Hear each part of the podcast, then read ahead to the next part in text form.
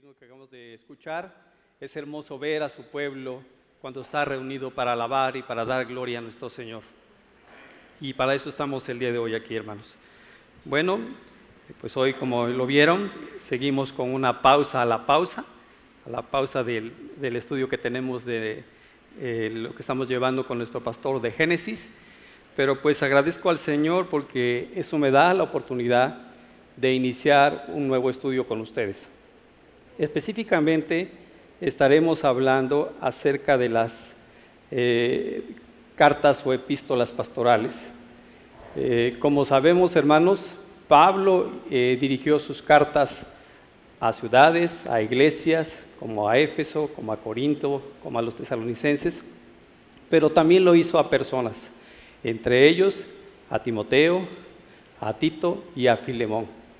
Y exactamente esas dos primeras eh, junto con, Tito, primera y segunda de Timoteo, de Tito, perdón, han sido llamadas epístolas pastorales.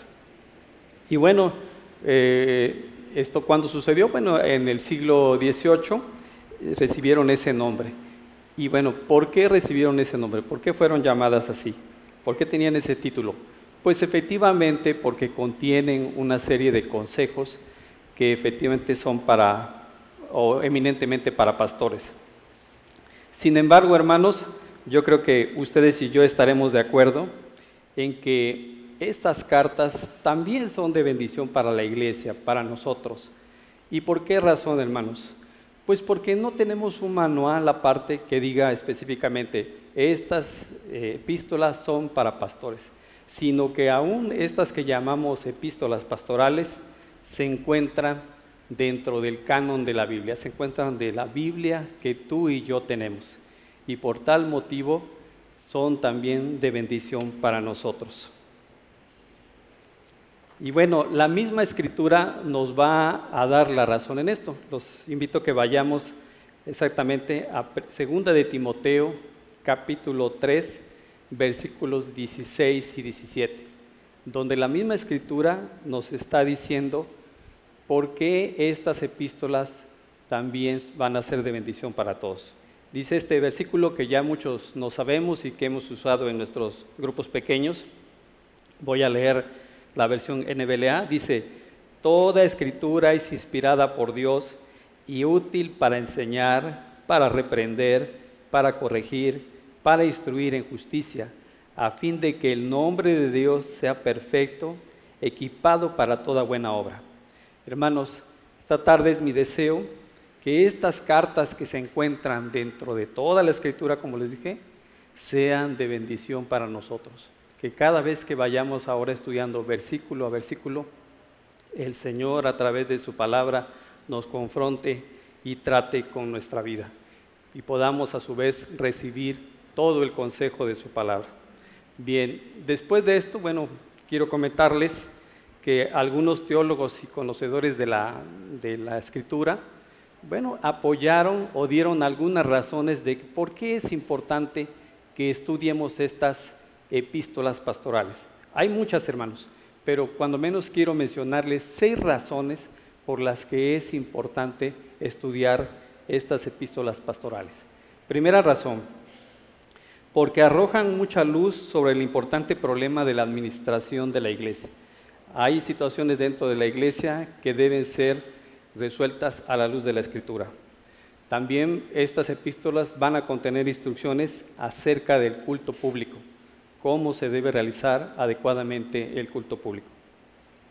Otras eh, también cosas que va a tratar es acerca de las cualidades que deben de reunir algunos hermanos, por ejemplo, para el pastorado. ¿Sí? Podríamos decirnos esta pregunta, ¿Cuáles son las cualidades que la iglesia debe tomar en cuenta para elegir a un pastor, para elegir a un diácono, para ver la participación de las mujeres dentro de la obra ministerial de la iglesia?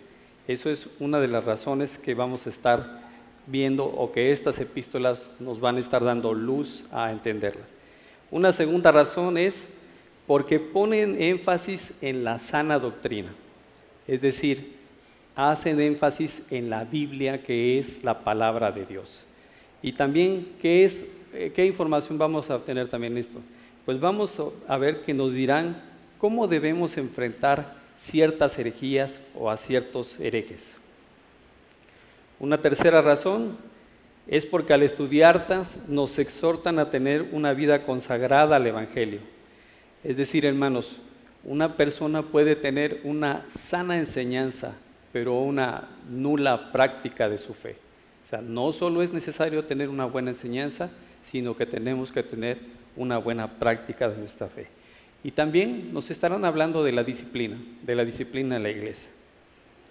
Una cuarta razón que vamos a estar o que estos hermanos nos dan para estudiar estas epístolas, bueno, es porque estas cartas nos ayudarán a visualizar la importancia o el valor de la ortodoxia. ¿Qué quiere decir eso? Bueno, eso quiere decir que vamos a estar estudiando doctrinas, aquellas doctrinas que nos van a edificar, como también vamos a estar atentos o nos van a alertar de aquellas doctrinas que pueden hacer que nos confundamos. Entonces, por eso es importante estudiar estas epístolas.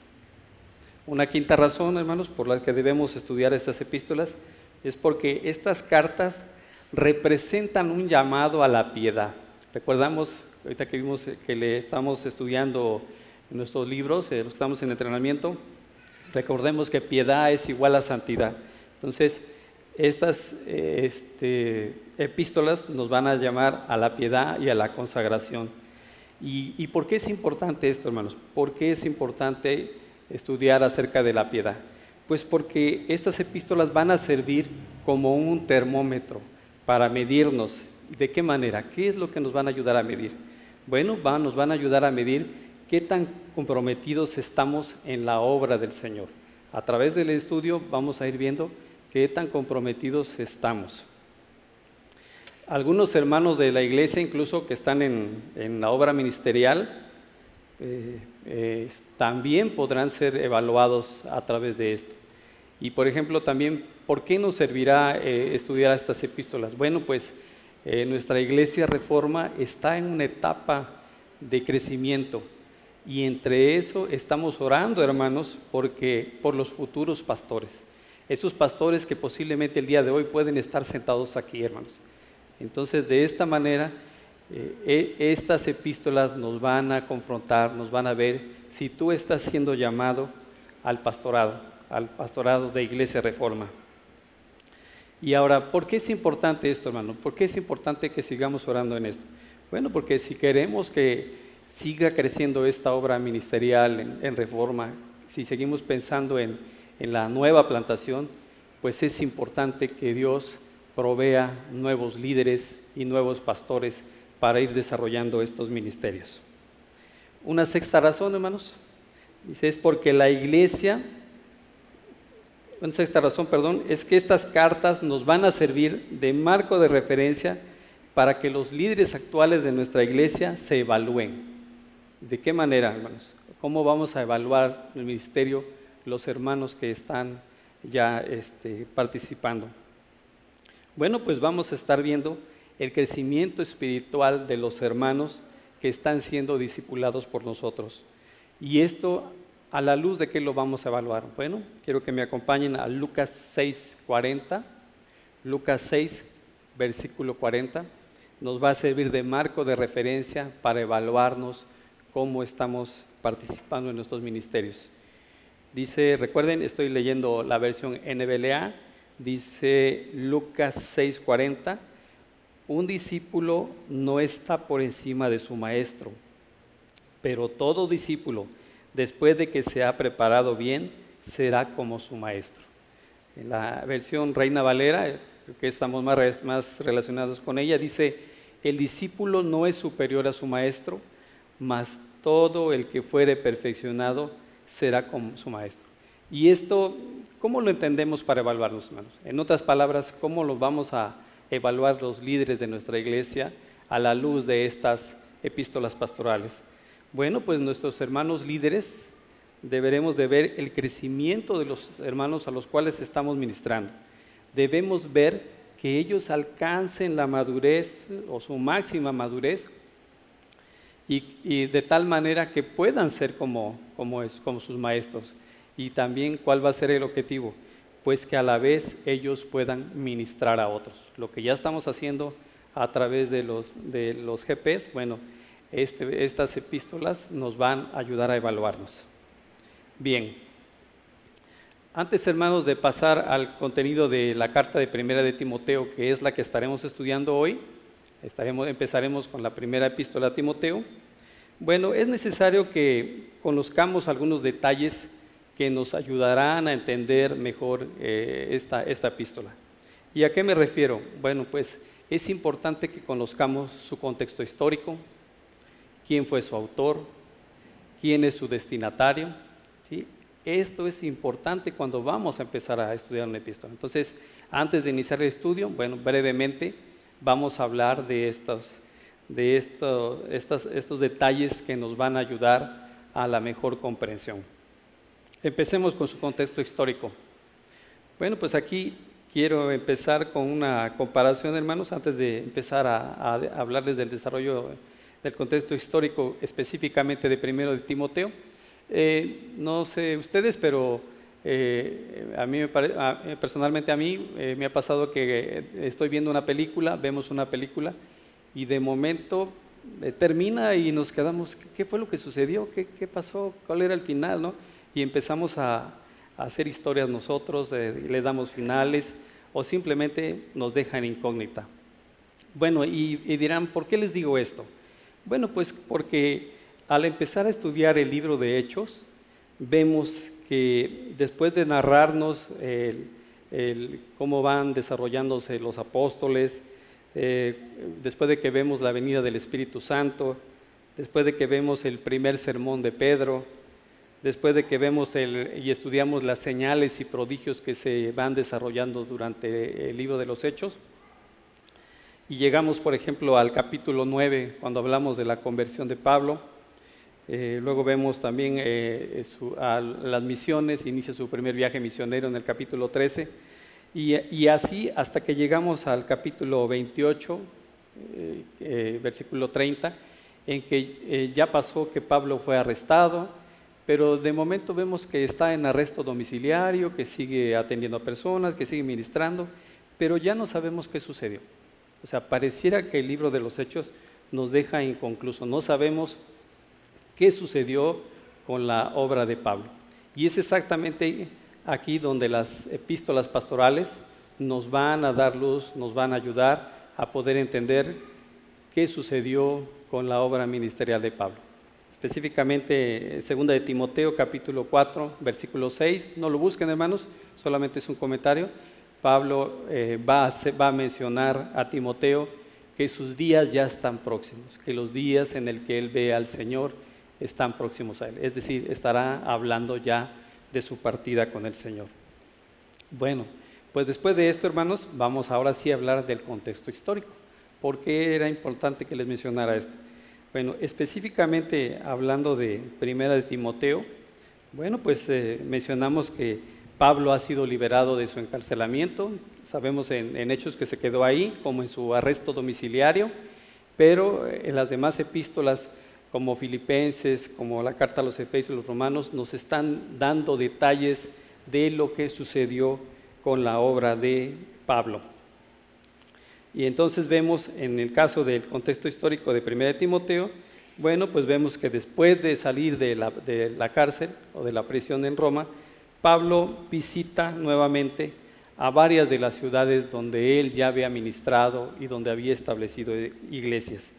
Incluso va a Efesios y, después de, de, Efesios va pasando allí y deja a Timoteo, a este, a este discípulo, ¿Con qué, ¿Con qué motivo? Bueno, pues para enfrentar problemas que habían surgido en la iglesia de Éfeso. ¿Qué problemas? Pues eh, en Éfeso estaban ocurriendo la presencia de falsas doctrinas, había desórdenes en la adoración, había la necesidad de líderes calificados. Entonces, de, tal manera que Pablo deja ahí a Timoteo. Después, ¿qué sucede? Bueno, posteriormente Pablo prosigue a Macedonia, donde le escribe esta primera carta a Timoteo para ayudarlo a llevar a cabo su su tarea en la iglesia de Éfeso. ¿Y esto por qué? Pues porque Pablo se encontraba con muchas preocupaciones, por, perdón, Timoteo se encontraba con muchas preocupaciones por, las, por lo que les había comentado de estas, eh, estos conflictos. Eh, por lo tanto, el propósito principal de Primera de Timoteo es primeramente tres cosas que vamos, Pablo va a estar tratando con Timoteo. Primero, va a intentar fortalecer el espíritu de Timoteo, va a tratar de alentarlo. ¿sí? Pablo, eh, Timoteo está eh, confrontado con estas situaciones. En segundo lugar, pues va a impartir orientación sobre el, desarrollo de la iglesia con respecto a, las herejías y a las falsas doctrinas. Va a estar eh, hablando nuevamente con Timoteo acerca de estos conflictos. Y en tercer lugar, bueno, pues va a dar indicaciones para la conducta apropiada en el culto. Todo eso ocurrirá en hablando de su contexto histórico. Para eso es que eh, Pablo eh, dirige esta carta a Timoteo. Pasemos a ver quién fue su autor, quién es el autor de esta primera epístola a Timoteo, de la segunda y de Tito. Bueno, pues como ya lo vimos, específicamente primera y segunda de Timoteo, su autor es Pablo. Pero aquí, hermanos, eh, quise hacer una pausa porque sé que algunos de ustedes son muy estudiosos de las escrituras y sé que cuando vayan a estudiarlo, bueno, van a encontrar que al inicio no fue así. No, eh, no, ellos, no, los hermanos o los teólogos de ese tiempo no habían determinado que efectivamente Pablo era el autor. Así que había ciertas, ciertos argumentos o debates que negaban esta, esta autoría. Entonces eh, quise mencionarlos porque les digo, Sé que algunos de ustedes lo van a leer y van a ver que no ocurrió así. Y estos argumentos que daban al inicio eran, eran algunos los siguientes. Eh, algunos decían que las referencias históricas de las epístolas pastorales no armonizaban con la cronología de la vida de, Pablo, específicamente lo que yo les comentaba en Hechos. Decían que no, que no, que no era, que la vida de Pablo no, no pudo haber ocurrido de esa manera. Otro, otro punto o otra, otro concepto que daban como oposición a la autoría de, estas epístolas era que la organización de la iglesia, hablando de obispos, diáconos, pastores, pues no era la, la, que tenían las iglesias de este tiempo, sino que pertenecían a las iglesias del segundo, del segundo siglo, cosa que no era así, como lo vamos a ver un poco más adelante.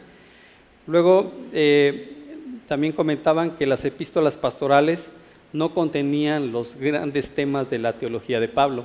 O sea, no hablaban de la salvación, no hablaban de, Cristo, pero también vamos a ver cómo lo refutábamos más adelante. Y finalmente, otra de, las, eh, de los argumentos en contra, decían que el vocabulario griego de las epístolas pastorales era diferente al de otras epístolas de Pablo y eso eh, les daba la idea de que no hubiese sido escrita por, por Pablo. Pero bueno, ahora voy a mencionarles cuáles son los argumentos que están a favor de la autoría de Pablo de estas epístolas. Y bueno, primero comentarles con respecto a Hechos. ¿Por qué existe esta incompatibilidad histórica de Hechos? Bueno, pues porque eh, los relatos acerca del ministerio de Pablo y de cómo fue a, estas eh, iglesias o a estas, este, eh, o con estos hermanos, como vivió con, con Timoteo, pues se registraron después de que ya se había cerrado el libro de los Hechos. Por eso es que en el libro de los Hechos, por ejemplo, no se habla de la muerte de Pablo, cosa que sí vamos a ver en Timoteo. Luego decían que la estructura ocasional de la iglesia, eh, las epístolas pastorales, no era semejante a lo que Pablo había enseñado. Y también aquí, pues lo vamos a desmentir. ¿De qué manera? Aquí sí les pido que vayamos a sus Biblias. Sí, recuerden, lo que estoy tratando de explicar aquí es que en el tiempo de Pablo existían pastores, diáconos, obispos, cosa que negaban estas personas. Así que vayamos a Hechos.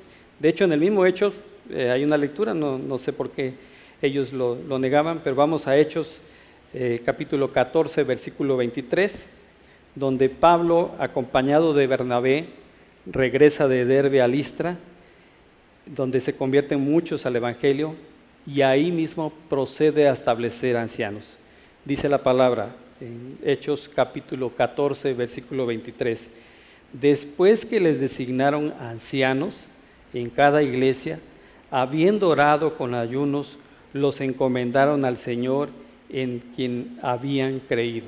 Entonces, como ven, dentro de la estructura de la iglesia, en ese tiempo había ancianos. Filipenses capítulo 1, versículo 1. Estamos hablando de la estructura de la iglesia. Dice, Pablo y Timoteo, siervos de Cristo Jesús, a todos los santos en Cristo Jesús que están en Filipos, incluyendo a los obispos y a los diáconos. Entonces, si se dan cuenta, también Pablo en sus epístolas estaba hablando acerca de estos, eh, eh, de estos ministros de la iglesia. Dice que uno de los últimos argumentos a favor, las epístolas pastorales sí contienen los temas de la teología de Pablo, como cuáles. Por ejemplo, incluyen la inspiración de las escrituras. Acompáñenme hermanos a segunda de Timoteo, capítulo 3, versículos 16 y 17. Estamos hablando de los temas centrales que Pablo manejaba, de su teología, la cual decían estos hermanos que estas epístolas no tenían. Entonces vamos a ver, hablando de la inspiración de las escrituras, segunda de Timoteo, capítulo 3, 16 y 17 un versículo que ya leímos hace un momento. Toda la escritura es inspirada por Dios y útil para enseñar, para reprender, para corregir, para instruir en justicia, a fin de que el hombre, que el hombre de Dios sea perfecto y equipado para toda buena obra. Entonces aquí está hablando de la inspiración de las escrituras. Luego otro tema también que Pablo está tocando es acerca de, la elección. Vamos a ver aquí mismo en 2 de Timoteo capítulo 1, versículo 9, Pablo hablando de la elección, dice, Él nos ha salvado y nos ha llamado con un llamamiento santo, no según nuestras obras, sino según su propósito y según la gracia que nos fue dada en Cristo Jesús desde la eternidad. Entonces, el Señor nos ha llamado. Pablo hablando de la elección de los versículos, hermanos, para tratar los temas que sí Pablo sí está tratando en estas epístolas. Vamos a ir a Tito, capítulo 3, versículos del 5 al 7. Aquí Pablo va a tratar, va a hablar acerca del tema de la salvación. Tito capítulo 3, versículos del 5 al 7 dice, Él nos salvó no por las obras de justicia que nosotros hubiéramos hecho, sino conforme a su misericordia por medio del lavamiento, de la regeneración y la renovación por el Espíritu Santo, que Él derramó sobre nosotros abundantemente por medio de Jesucristo nuestro Salvador, para que justificados por su gracia fuésemos hechos herederos según la esperanza de la vida eterna. Entonces, Pablo hablando de la salvación. Y ahora, con respecto al vocabulario de, que utilizó diferente, bueno, este vocabulario fue diferente porque en estas epístolas trató otros temas, otros temas que ya habían sido mencionados y por lo tanto el lenguaje cambia, pero no con eso quita la importancia y la autoridad de la escritura. Bien, pasamos a, su, a otro de los puntos que debemos considerar y es quién es su destinatario. También a estas alturas, pues ya sabemos que su destinatario es Timoteo.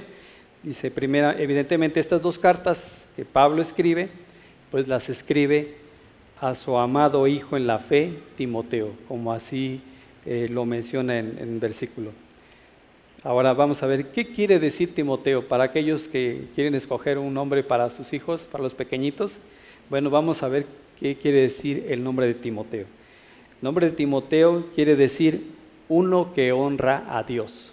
Así que si les gusta ese nombre, Timoteo quiere decir uno que honra a Dios. Ahora, ¿qué más sabemos acerca de Timoteo, del destinatario? Bueno, pues que su madre era Eunice y su abuela Loida, ambas judías devotas que se convirtieron al Señor Jesús eh, eh, por medio de Pablo. Y ahora, ellas hicieron un trabajo excelente con Timoteo. ¿Qué fue lo que hicieron? Ellas les enseñaron las escrituras del Antiguo Testamento desde la niñez de Timoteo. También se dice que su padre era griego, pero que pudo haber muerto antes de que, eh, de que eh, Timoteo conociera a Pablo. Entonces, si damos cuenta, eh, Timoteo era hijo de madre judía, pero de padre griego. También ya lo vimos en un versículo. Otro dato que podemos ver con respecto al destinatario, en el caso de, de Timoteo, pues él era de Listra, una ciudad en la provincia romana de Galacia, y ahí pues Pablo lleva a Timoteo a Cristo. Seguramente durante su predicación en Listra es que Pablo le, eh, le, predica a, a, Timoteo, ya el conocedor de las escrituras, y lo llama al ministerio. Y finalmente en su segundo viaje es cuando Pablo escoge a Timoteo para que lo acompañe. Aquí sí, hermanos, vamos a Hechos, capítulo 16, versículos del 1 al 3. Hechos capítulo 16, versículos del 1 al 3. Hablando de la elección de, Timoteo. Hechos capítulo 16, versículos del 1 al 3, dice, Pablo llegó también a Derbe y a Listra, y estaba allí cierto discípulo llamado Timoteo, hijo de una mujer judía creyente, pero de padre griego, del cual hablaban elogiosamente los hermanos que estaban en Listra y en Iconio. Pablo quiso que éste fuera con él y lo tomó y lo circuncidó por causa de los judíos que había en aquellas regiones, porque todos sabían que su padre era griego. Aquí estamos eh, recordando la elección de Timoteo. Ahora, otro dato que podemos ver acerca de Timoteo como destinatario bueno, es que él era un, eh, Timoteo era un joven, joven de 20 años para, su tiempo, que como acabamos de leer decía que tenía una reputación piadosa. ¿Sí? Eh, Hechos 16.2 dice además que era un poco enfermizo y tímido hasta cierto punto. Si recordamos ahí, este, primera de Timoteo 5.23, hermanos, no lo busquen, les voy a recordar, pero eh, recuerdan que Pablo le dice a Timoteo, que no tome agua, sino un poco de vino a causa de sus malestares estomacales. Ah, o sea que miren hermanos, ahí la escritura nos está registrando, pues que Timoteo padecía de colon irritable, estaba muy preocupado, ¿no? Entonces ya había padecimientos digestivos desde ese tiempo. Entonces es algo acerca de Timoteo. ¿Qué más iba a suceder con respecto al destinatario? Bueno, pues Timoteo iba a ser un discípulo fiel y amigo colaborador de Pablo no solo por un tiempo, sino dicen las escrituras que por el resto de su vida. ¿Y, esto a qué lo llevaría? Bueno, pues a ministrar junto con Pablo en lugares como Berea, como en Atenas, como en Corinto. Y también pues se dice que Timoteo acompañó a Pablo en su viaje a Jerusalén. Finalmente dice que cuando estuvo en su, primer encarcelamiento en Roma, eh, Timoteo estuvo con él y cuando salió y fue a Filipos, después de que fue liberado, también Timoteo fue ahí con él. Recordamos que le llevó una, capa y también algunos libros que pedían, entonces eh, también Timoteo estuvo allí con ellos. Y además de eso, bueno, pues Pablo frecuentemente lo menciona en varias de, sus epístolas a Timoteo. Por ejemplo, en Romanos 16, 21, no lo busquen hermanos, solamente hago referencia de que, de que Pablo menciona a Timoteo en varias citas, Romanos 16, 21, Segunda de Corintios capítulo 1, versículo 1, Filipenses 1, 1, Filipenses 2, 19. Y también pues Pablo envía frecuentemente a Timoteo a sus iglesias como su representante. Recordemos cuando estudiamos tesalonicenses que Timoteo era quien llevaba información a Pablo acerca de eh, de, cómo, eh, de lo que estaba ocurriendo en la iglesia de Tesalónica. Entonces, un fiel colaborador era este destinatario de Pablo y que es Timoteo. Bueno, hermanos, ahora sí, apenas voy a empezar la predicación, hermanos, así que no se desesperen. Vamos a ir a las escrituras, vamos a empezar a estudiar Primera de Timoteo, capítulo 1, versículos 1 y 2 únicamente, hermanos. Así que no se preocupen, tenemos bastante tiempo. Así que apenas voy a empezar. ¿eh? Esto era solamente un preámbulo. Acompáñenme por favor a la escritura. Primera de Timoteo, capítulo 1, versículos del 1 al 2. Es la palabra de Dios. Pablo, apóstol de Cristo Jesús, por mandato de Dios nuestro Salvador y de Cristo Jesús nuestra esperanza, a Timoteo, verdadero hijo en la fe, gracia, misericordia y paz de parte de Dios Padre y de Cristo Jesús nuestro Señor. Bien, hermanos, eh, como lo vieron por ahí, pues el título de la predicación de hoy es Timoteo, verdadero hijo en la fe.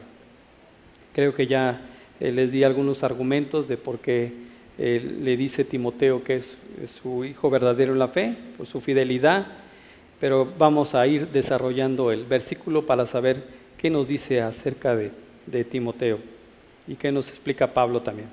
Bueno, vamos a orar hermanos para empezar la exposición del versículo. Padre bendito Señor, te damos gracias y en esta hora Señor te pido que junto con mis hermanos Señor eh, prepare nuestro corazón Señor, dame de nuevo para poder eh, exponer tu palabra con fidelidad Señor. Te pido Señor que el inicio de estas epístolas sean de bendición para mis hermanos y para todas las personas que de alguna manera hoy están escuchando del Evangelio. Te lo pedimos, Señor, en el nombre de tu Hijo Jesús. Amén.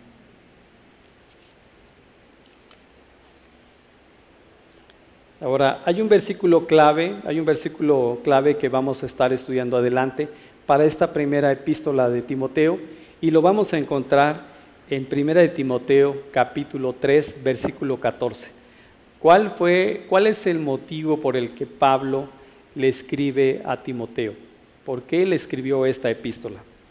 Bueno, eh, este en capítulo 3, versículo 14, vamos a ver allí que dice específicamente a su discípulo, ¿qué le va a decir? Dice, esto te escribo, aunque tengo la esperanza de ir pronto a verte, para que, aquí está el propósito hermanos, para que sepas cómo debes conducirte en la casa de Dios, que es la iglesia del Dios viviente, columna y baluarte de la verdad. Entonces, aunque ya dimos algunas recomendaciones, específicamente en 1 Timoteo, Pablo le dice cómo debe de conducirse Timoteo. Bien, hermanos, pues eh, a todos aquellos que somos padres, hermanos, sabemos que pues nos llena de gozo el ver a cuando van creciendo nuestros hijos hasta convertirse en una persona adulta. Y para eso, pues, eh, tengo la certeza de que ustedes y yo oramos, para eso trabajamos y para eso también estamos esperando hasta que el, tiempo llegue y ellos sigan creciendo. Y pues no es, no es diferente con el aspecto espiritual, hermanos. Hay gozo también para un padre un padre espiritual, como en el caso de, Pablo, que ve a su hijo crecer en la fe, que ve que se va desarrollando y que va ministrando a otras personas. Y eso es también un gozo que eh, Pablo está eh, manifestando acerca de Timoteo, al cual le llama su verdadero hijo en la fe. Entonces vamos a estudiar el versículo 1, vamos a ver qué nos dice. Dice, empieza con la palabra Pablo. Dice, Pablo, apóstol de Cristo Jesús, por mandato de Dios nuestro Salvador y de Cristo Jesús nuestra esperanza. Bueno, aquí, eh, si nos damos cuenta, eh, empieza primero con, el, con la persona que escribe, en este caso con Pablo. En ese tiempo las cartas tenían ese formato. Dada la influencia que tenían de Roma, ellos tenían este formato. Primero se escribía la persona que este, en este caso el, remitente.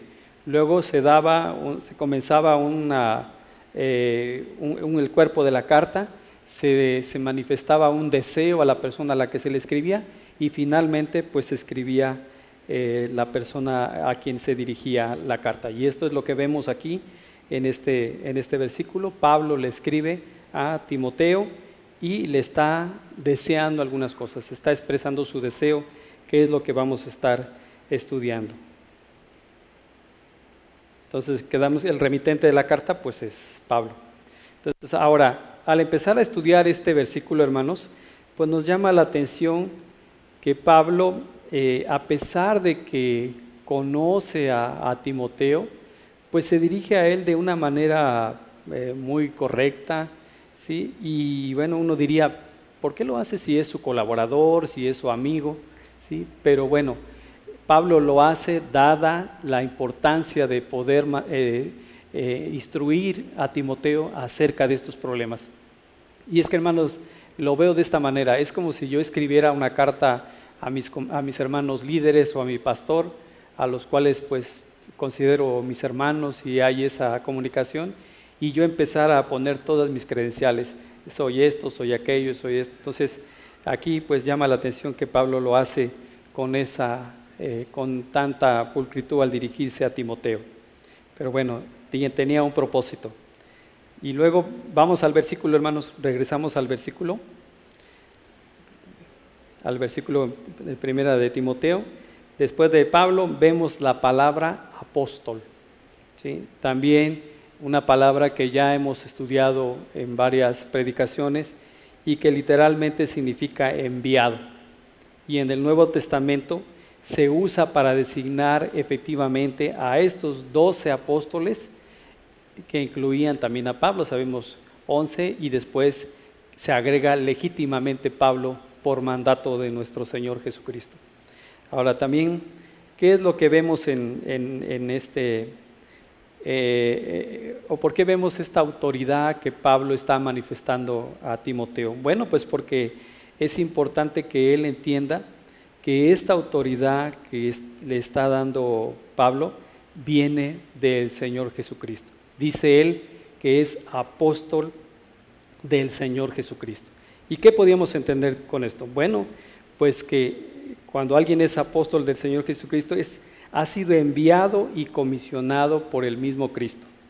También podemos entender que consecuentemente posee la autoridad de parte de Cristo. Lo que, Timoteo está, lo que Pablo está diciendo a Timoteo, perdón, viene de la misma autoridad que Cristo le ha dado.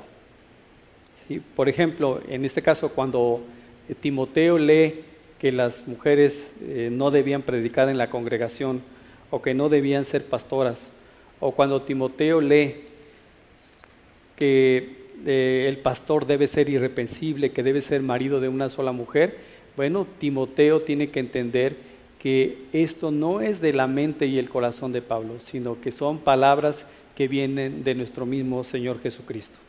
Bien, regresemos al versículo, hermanos. Primera de Timoteo, versículos 1 y 2, para que no, no los pierda. Escribimos Pablo, luego vimos que es apóstol de Cristo Jesús y luego vamos a ver una palabra que dice por mandato. ¿sí? Aquí, hermanos, quiero que le demos mucha importancia a esta palabra, ¿sí? Sí, porque es un principio que debemos de tomar muy en cuenta. Principalmente cuando, bueno, pues cuando se va a hacer la designación de un, del liderazgo de la iglesia. ¿Por qué? Pues porque es importante que los ministerios que se, que se tengan o las personas que estén en un ministerio tengan la seguridad de que efectivamente están allí por mandato del Señor. Y es ahí, hermanos, donde rogamos que Iglesia Reforma tenga hermanos y líderes que sean por mandato del Señor. Bien. Eh, también, hermanos, pues entendemos que hay mucho que hacer por el Evangelio. Pablo lo sabía y eh, por eso él está orando al Señor porque mande a más obreros también a, seguir trabajando en el Evangelio. Acompáñenme también, hermanos, a Mateo 9, capítulo 9, versículo 38,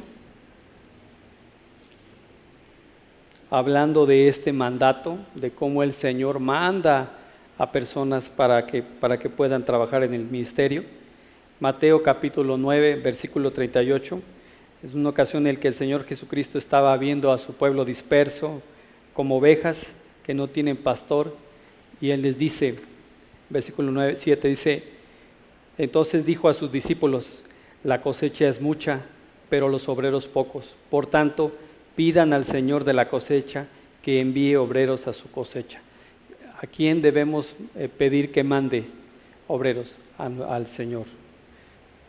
Hechos 20, 28, hermanos, acompáñenme también, hablando de este mandato, estamos hablando del mandato del Señor. Este texto en, en el Hechos 20, 28 Dice que ya, habíamos, ya lo habíamos leído, dice Pablo dice a los ancianos de Éfeso lo siguiente, dice, tengan cuidado de sí mismos y de toda la congregación, en medio de la cual el Espíritu Santo les ha hecho obispos para pastorear a la iglesia de Dios, la cual él compró con su propia sangre. Dice que el Señor a través de la persona del Espíritu Santo mandó o hizo obispos. Efesios 4:11, hermanos, acompáñenme a Efesios 4:11. Nos dice también un versículo que ya conocemos en relación a, al mandato. Dice, Él dio a algunos el ser apóstoles, a otros profetas, a otros evangelistas, a otros pastores y maestros, a fin de capacitar a los santos para la obra del ministerio, para la edificación del cuerpo de Cristo.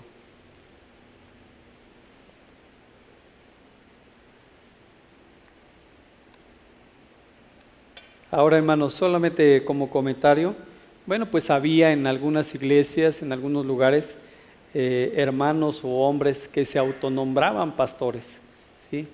Y bueno, vamos a ver qué nos dice eh, el Señor con respecto a estos, a estos hombres o estos hermanos que se autonombraron pastores. Por ejemplo, vamos a Jeremías capítulo 23, versículos 31 y 32. Este, en ese tiempo había líderes que se habían autoimpuesto en ministerios, que no habían sido por mandatos de Jehová, y vamos a ver qué les dice el Señor. Dice Jeremías 23, 31 y 32, dice, estoy contra los profetas, declara el Señor, que usan sus lenguas y dicen, el Señor declara, estoy contra los que profetizan sueños falsos, declara el Señor y los cuentan y hacen errar a mi pueblo con sus mentiras y sus presunciones, cuando yo no los envié ni les di órdenes, ni son de provecho alguno para este pueblo, declara el Señor. Y bueno, ahora con esto, ¿qué podemos entender, hermanos? Ciertamente el Señor es el que da el mandato de ver quiénes son los hombres que en la iglesia van a tener un ministerio. Pero la iglesia local es la que va a confirmar el ministerio de estos hermanos. De hecho, eh, podemos ir, bueno, les voy a comentar nada más. Cuando Dios llamó a Pablo al ministerio, recuerden hermanos, Pablo estaba junto con otros hermanos en Antioquía y estaban reunidos ahí y el Espíritu Santo dijo a, dijo a la iglesia, aparten a Saulo y a Bernabé para la obra a la que les he llamado. Aún Pablo fue llamado y fue este, eh, él fue mandado con este mandamiento del Señor, no fue por decisión de él. Y ahora, hermanos, pues, ¿qué pasa con, con, los hermanos que están recibiendo el llamado al pastorado? Bueno, pues, si es de verdad este, este llamado, el mismo Señor les dará dones necesarios para que puedan desarrollar su labor ministerial. Regresemos al texto, hermanos. Vamos a ir a, nuevamente, 1 Timoteo, versículos 1 y 2. Ya vamos, ahí vamos. Podemos leer ahí, de Dios nuestro Salvador. ¿A qué se refiere Pablo cuando habla de Dios nuestro Salvador? Bueno, pues Pablo está recordando quién fue el que le, el que le dio e, este mandato, quién fue el que lo apartó para el ministerio pues e, es el Padre el que ha apartado a, Pablo desde el vientre de su madre para llamarlo a su ministerio, específicamente para que conozcan el Evangelio los gentiles. Entonces, eh, Dios, su Salvador, reconoce a Pablo que Él fue el que lo llamó al ministerio. Y también, bueno, ¿qué, aprendemos de aquí? Aprendemos que Pablo atribuye la obra de salvación a Dios. Dios es el que salva al hombre. Acompáñenme a Primera de Corintios, capítulo 1, versículo 21. Estamos viendo que Pablo atribuye a Dios la obra de salvar al hombre. Primera de Corintios, capítulo 1, versículo 21.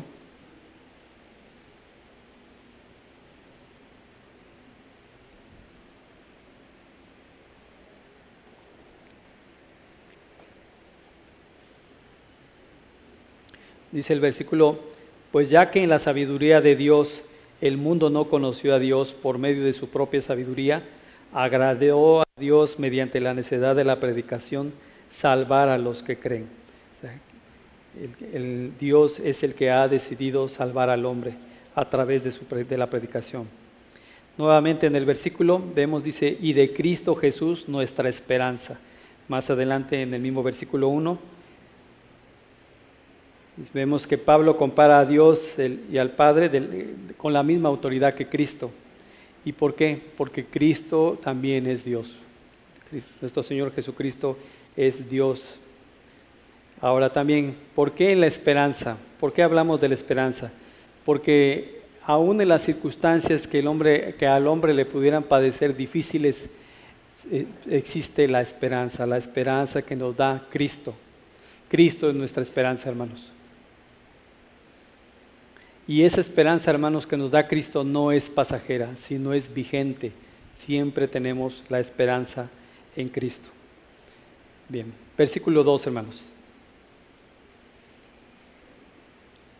Primera de Timoteo, capítulo 1, versículo 1 y 2 dice, a Timoteo, verdadero hijo en la fe, gracia, misericordia y paz de parte de Dios nuestro Padre y de Cristo Jesús, nuestro Señor bueno, pues aquí empezamos a leer el destinatario de la carta, es Timoteo, ¿sí? a quien Pablo llama con cariño verdadero hijo en la fe.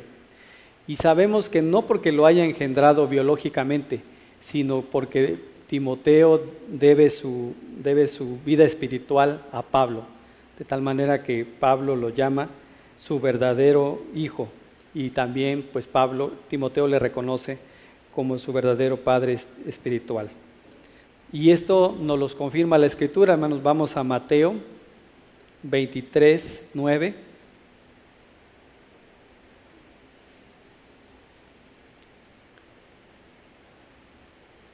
Aquí también recordándonos que eh, eh, Timoteo es su padre espiritual, pero también nuestro verdadero padre espiritual es el Señor. Y eso es efectivamente lo que nos va a decir Mateo 23, 9. Cuando nos dice, y no llamen a nadie Padre suyo en la tierra, porque uno es su Padre, el que está en los cielos. Entonces, era su Padre espiritual en el ministerio, pero su Padre espiritual es Dios, como también lo es de nosotros. Regresemos al versículo, hermanos.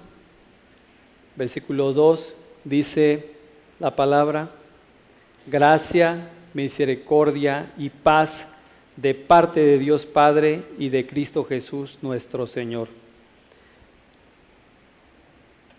Ahora aquí vemos, ¿qué es lo que vemos, hermanos? Bueno, pues que Pablo a su hijo legítimo en la fe le va a desear lo siguiente. Dice que le desea gracia.